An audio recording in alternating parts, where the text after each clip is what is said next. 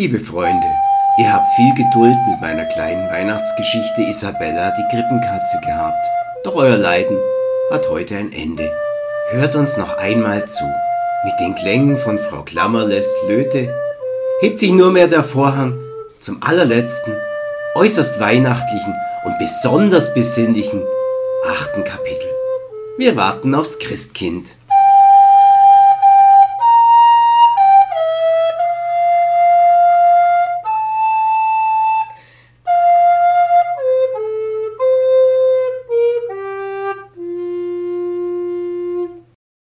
Marcus Nasus Capillus hatte langsam die Nase voll. An der einsamen Kreuzung im Weichbild von Bethlehem, wo sich sonst höchstens einmal eine Ziege und ein Schakal bonum noctem wünschten, wimmelte es heute von Leuten wie auf dem Forum in Rom während der Saturnaria. Und genauso viele seltsame Gestalten kamen vorbei.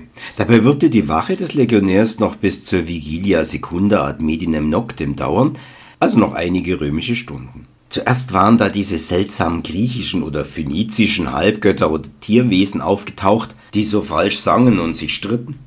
Etwas später kamen drei merkwürdige Männer auf Dromedaren durch die Wüste gezogen. Ihrem Aussehen nach stammten sie bestimmt von jenseits des Indus, wo es den Gerüchten zufolge eine Kultur gab, die sogar der römischen überlegen war. Und schließlich war da noch diese Horde von aufgeregten Schäfer ihnen vorbeigekommen, die von Wundern und Engeln und ihrem Messias faselten. Und alle hatten sich ausgerechnet bei Markus Nasus nach dem Weg zu einem bestimmten Stall in Bethlehem erkundigt. Dabei gab es dort mehr Ställe als Pulices im Haar seiner Jana.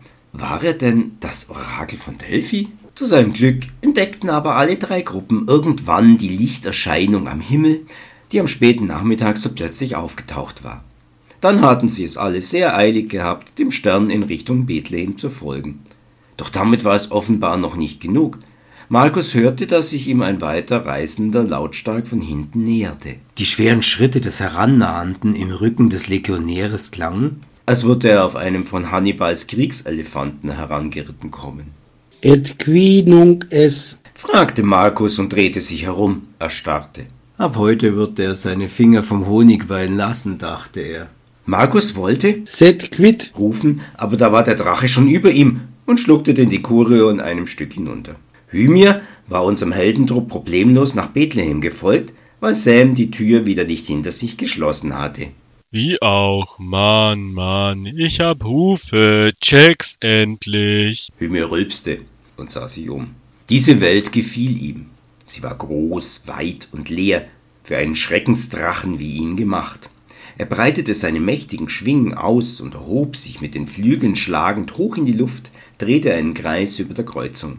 Dann wandte er sich gen Südosten. Hymir wurde wie eine Motte von einer Straßenlampe von dem funkelnden Licht des Sterns über Bethlehem angezogen. Sein Instinkt sagte dem menschenfressenden Drachen, dass er dort reiche Beute finden würde. Für ein Untier war der Legionär nur eine leckere kleine Vorspeise gewesen. Unsere Helden würden sein Hauptgericht werden und dieser freche rote Kater, der ihm fast die Augen ausgekratzt hatte, die Nachspeise. Hosianna! Ja, alles war genau so gekommen, wie es sich der Katzenbaron von Maunsker erhofft hatte. Erleichtert blickte er Maria, Josef und Isabella hinterher. Das heilige Paar und die Katze gingen langsam zu dem windschiefen Stall hinüber, der vom Stern von Bethlehem wie von einem Spotlight beleuchtet wurde. Inzwischen war der Orangenball der Sonne hinter den Felsen im Westen untergegangen. Sein Licht färbte noch ein paar Federwolken rosa, aber die Kraft dieses Tages war gebrochen. Es zog eine helle, samtig blaue Nacht herauf, die einen angenehm kühlen Hauch mit sich führte.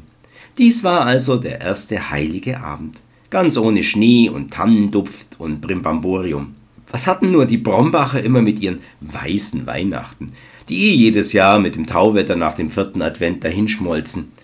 Die drei Weisen aus dem Morgenland, die sich wahrscheinlich etwas verspäteten, hätten statt Räucherwerk, einer Salbe und Gold eher Heizdecken, Streusalz und Eiskratzer als Geschenke mitgebracht, wenn das Jesuskind in einer schneereichen Winternacht geboren worden wäre. Ein warmer und trockener Abend in der Wüste war das. So war es doch viel angenehmer und vor allem katzenfreundlicher. Murle hatte jedoch keine Zeit, sich weiter philosophische Gedanken über das Wetter zu machen, denn es wurde von dem blasenschwachen Greis wirklich drängend, die Gelegenheit auszunutzen, dass er mitten in einem riesigen Katzenklo hockte Schon viel zu lang hatte er es sich verkniffen. Dezent wie die meisten Katzen zog er sich für sein Geschäft, das in seinem hohen Alter ziemlich lang dauern würde, hinter eine hohe gelbe Sanddüne zurück, wo er sich vor Blicken geschützt fühlte. Was sollte jetzt noch schiefgehen? Trotzdem hatte er das ungute Gefühl, etwas übersehen zu haben, als er zur Düne schlenderte. Und wer knurrte da eigentlich in seinem Rücken? Josef blieb vor dem Stall zurück und fachte eine alte Feuerstelle im Hof an. Dann füllte er beim nahen Brunnen den Wasserkessel, den er im Gepäck mit sich führte. Der alte Mann, der elf jüngere Geschwister hatte, wusste, dass seine Maria bald warmes Wasser und feuchte Tücher benötigte. Obwohl es ihre erste Geburt war, war seiner Frau hoffentlich eine leichte und kurze beschert. Er selbst fühlte sich von der Situation ziemlich überfordert. Ich werde langsam zu alt für diesen Schism, murmelte er, während er seinen Ersatzkaftan in Streifen riss. Inzwischen hatte sich Maria im Inneren des alten Heuschobers so bequem und wohnlich wie möglich gemacht, solange sie zwischen den immer schneller wiederkehrenden Wehen noch dazu in der Lage war. Sie hatte neben einer Futterkrippe ein einigermaßen bequemes Strohlager zusammengeschoben und Laken darüber ausgebreitet. Dort legte sie sich ächzend nieder. Oh, ich glaube, ich ruhe mich jetzt ein wenig aus, sagte sie erschöpft und schloss die Augen. Isabella, die mit der Hochschwangeren litt, konnte ihr nicht mehr als ein wenig moralische Unterstützung geben, indem sie sich an ihre Seite kuschelte und beruhigend schnurrte. Maria streichelte Isabella abgelenkt. Das seidige Fell knisterte unter ihren Fingern. Solch einer wohlgenährten, flauschigen und sauberen Katze war die Jungfrau noch nie begegnet. Sie kannte nur die räudigen und zum Skelett abgemagerten, menschenscheuen und halbwilden Mäusejäger am Bauernhof ihrer Eltern, Anna und Joach. Es wird alles gut, flüsterte sie Isabella und auch sich selbst Mut zu. Alles wird sich fügen, ich weiß es. Das war auch der Katze klar, denn schließlich kannte sie ja den Ausgang der Geschichte.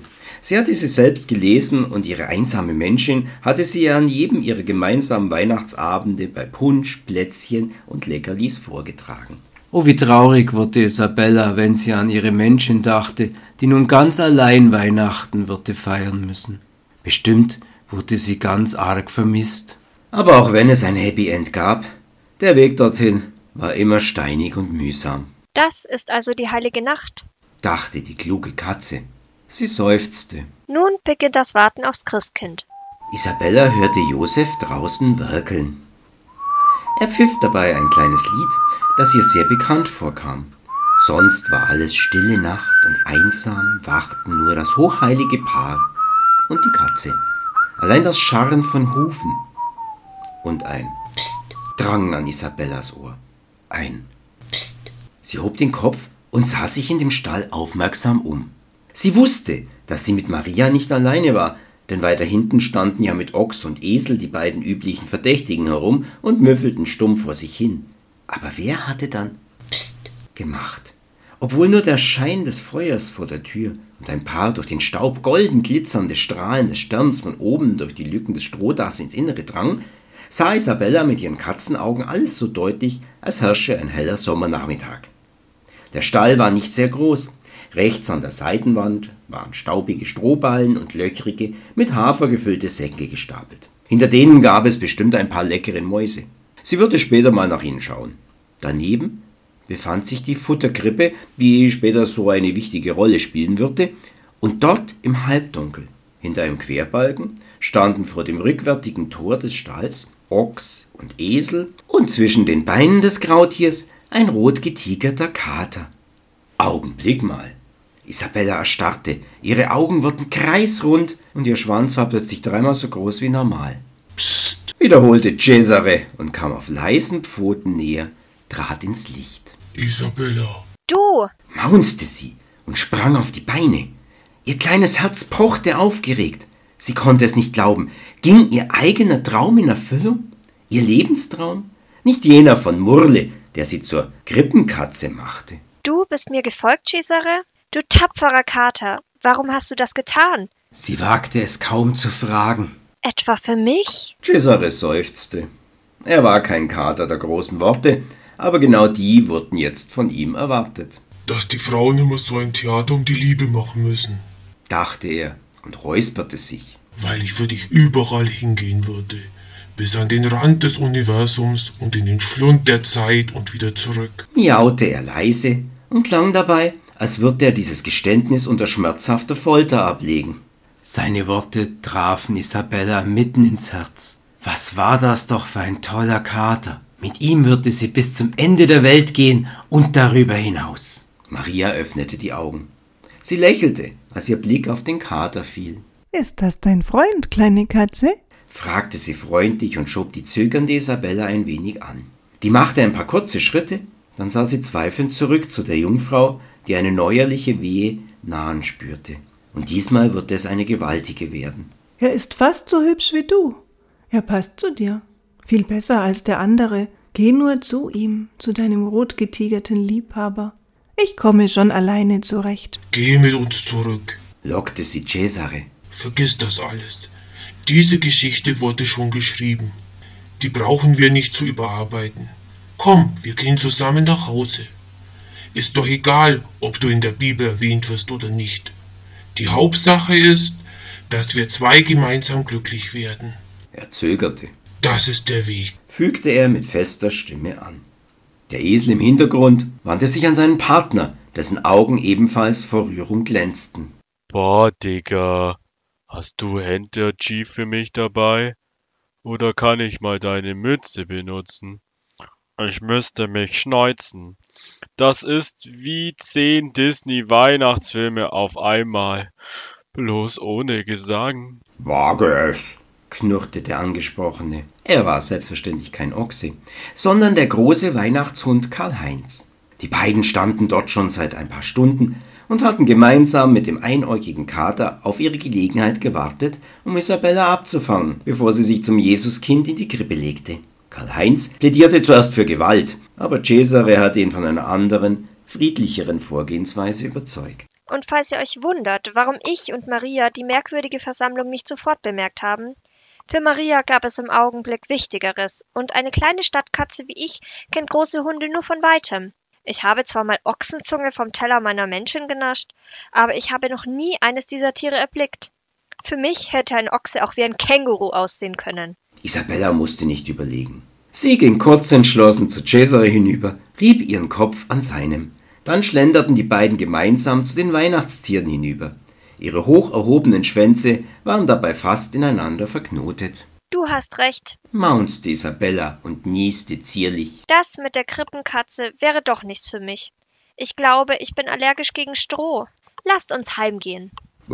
Das ist doch mal ein Wort. Karl-Heinz öffnete das Tor hinter sich, das nur angelehnt war. Aber leise. Wir wollen hier nicht länger stören. Die beiden Menschen treffen wir draußen hinter der hohen gelben Sanddüne, wo sie sich verborgen halten. Und was ist eigentlich mit Murle? fiel Isabella plötzlich ein. Friederbusch hob eine Handvoll von dem feinen Wüstensand empor und ließ ihn anschließend durch die Finger rieseln. Er hatte Iuliana gerade seine Geschichte erzählt. Beiden hockten einträchtig nebeneinander im Schutz der Düne, wo sie von Josef oder einem anderen der Weihnachtsakteure, die bald eintreffen würden, nicht gesehen werden konnten. Welten wie Sandkörner, Tropfen im Meer der Träume, Seifenblasen, die auf dem Schaumbad der Realität schwimmen. Okay, das war jetzt ein schlechtes Bild. Das muss ich streichen. Aber jedes Mal, wenn sich ein Schriftsteller einen Roman ausdenkt, kommt ein neues Universum hinzu. Verstehst du? Wie viele Welten mögen das inzwischen sein? Millionen, Milliarden? Wohl eher viel, viel mehr. Und alle können wir durch die Gänge im alten Reich des Karl Rumpelstils erreichen, wenn wir wollen. Es ist nur ein wenig Konzentration nötig. Und die Magie eines Weihnachtshunds, wenn ich dich richtig verstanden habe. warf die Raumpiratin ein, die ihren Raumanzug ausgezogen hatte und nur noch ihren engen schwarzen Gefängnisoverall trug. Der Autor ignorierte ihren Einwand. Wenn er mal in Fahrt war, vergaß er die Welt um sich herum. Verstehst du? Vielleicht ist dieses Bethlehem überhaupt nicht das echte, sondern nur meiner oder der Fantasie eines anderen entsprungen.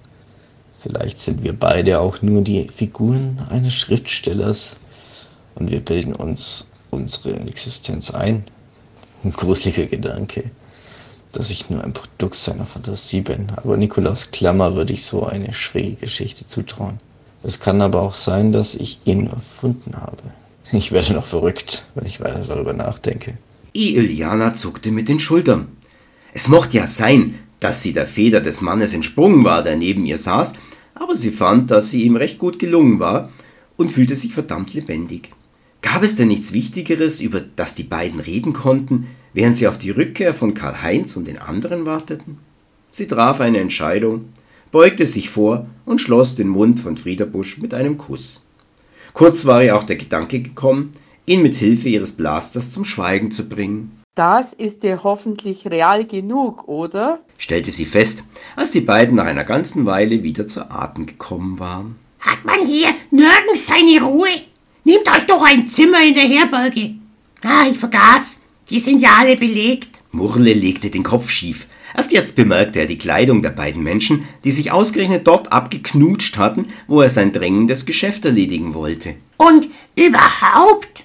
Was macht ihr eigentlich hier? Ihr seid doch keine Bewohner von Bethlehem. Er bekam keine Antwort.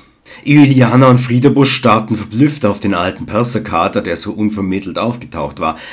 Doch es war nicht sein Anblick, der Juliana und Friedebusch vor Schreck aufschreien ließ.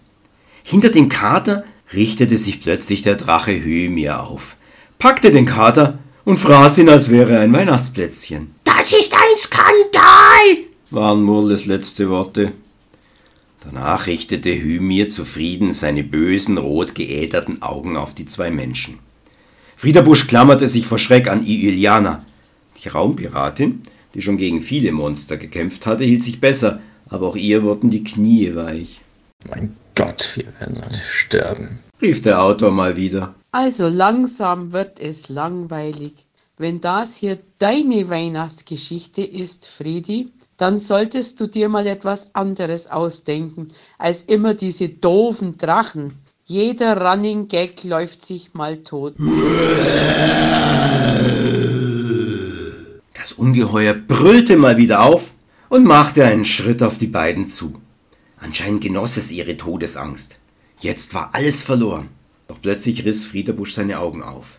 Iliana hatte recht. Dieser Drache, der war doch nur seiner eigenen Fantasie entsprungen und gehörte hier überhaupt nicht her. In Bethlehem, im Jahr Null, hat er doch nichts verloren. Er gehörte in Friederbuschs High-Fantasy-Welt und zu Dragomir und den Erzbösen Dargyr. Vielleicht, wenn der Autor sich konzentrierte und alle Welten nur Wille und Vorstellung waren? Das hatte ihm mal eine Ratte am Weihnachtsabend erzählt. Ein Versuch war es jedenfalls wert. Hymir richtete sich zu seiner vollen, beeindruckenden Größe auf. Dann stieß sein hässlicher Schädel mit dem geifernden, aufgerissenen Maul auf die beiden herab, die zitternd unter ihm saßen. Iuliana kniff fest die Augen zusammen. Nichts geschah. Sie öffnete vorsichtig ein Lied. Die Gefahr war vorbei. Wie es sich Friederbusch gewünscht hatte, war der Drache von einem Moment zum nächsten einfach weggezaubert und hatte sich in heiße Luft aufgelöst. Statt seiner saßen Marcus Nasus Capillus und in seinen Armen Murle erschüttert im Sand hinter der Düne. Die beiden waren über und über von den grünen, schleimigen Magensäften Hymirs besudelt und wussten nicht so recht, wie ihnen geschah. Für diesmal hatte es sogar Murle gründlich die Sprache verschlagen und der Römer sein Latein vergessen. Was war nur in seinem Honigwein gestern gewesen? Der Legionär würde später beim Rapport einiges verschweigen müssen. Die Katze allerdings, die er beruhigend streichelte, wollte er auf jeden Fall behalten. Die fand er richtig, richtig süß. Er kraulte Murle unter dem Kinn, bis dieser widerwillig zu schnurren begann. Eine Weile geschah überhaupt nichts. Dann kamen um die Düne herum höchst zufrieden die Weihnachtstiere und die zwei verliebten Katzen geschlendert. Was ist denn hier passiert? fragte Karl-Heinz. Ich bin ein Held, ich bin ein Schöpfer, ich bin. begann Friederbusch, wurde jedoch von einem lauten Babygeschrei unterbrochen, das von dem Stall herüberklang. Sam drehte sich zu Karl-Heinz. Alter, willst du das wirklich wissen? Gerade ist Baby Jesus zur Welt gekommen. Und das ganz ohne Krippenkatze. Holy Night and the Core of Angels und all das. Schau mal auf die Uhr. Dieses letzte Kapitel unseres diesjährigen Abenteuers dauert schon eine gefühlte Ewigkeit. Und schläft doch noch das Publikum weg wenn wir jetzt den Erklärbär machen und alle Storylöcher füllen. Die haben doch alle schon einen Liter Eggnog intus. Er deutete mit einem Vorderfuß auf das Menschen, das Katzen und das diverse Paar. Und da haben wir gleich drei Happy Ends. Also lasst uns Weihnachten feiern. Ein Kind wurde geboren. Egal, ob das im Jahr. Null geschieht oder ein andermal.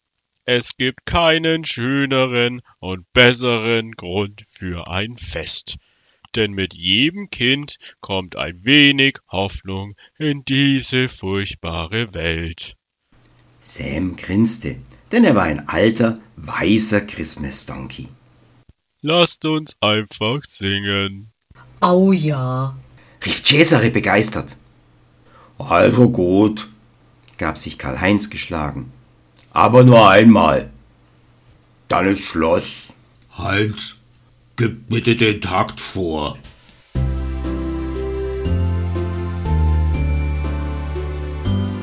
We wish you a Merry Christmas. We wish you a Merry Christmas. We wish you a Merry Christmas and a Happy New Year. Good tidings we bring to you and your King.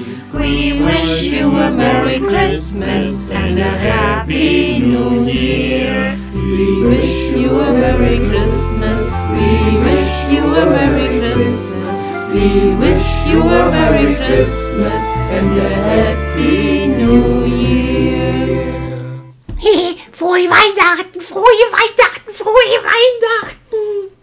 Schluss.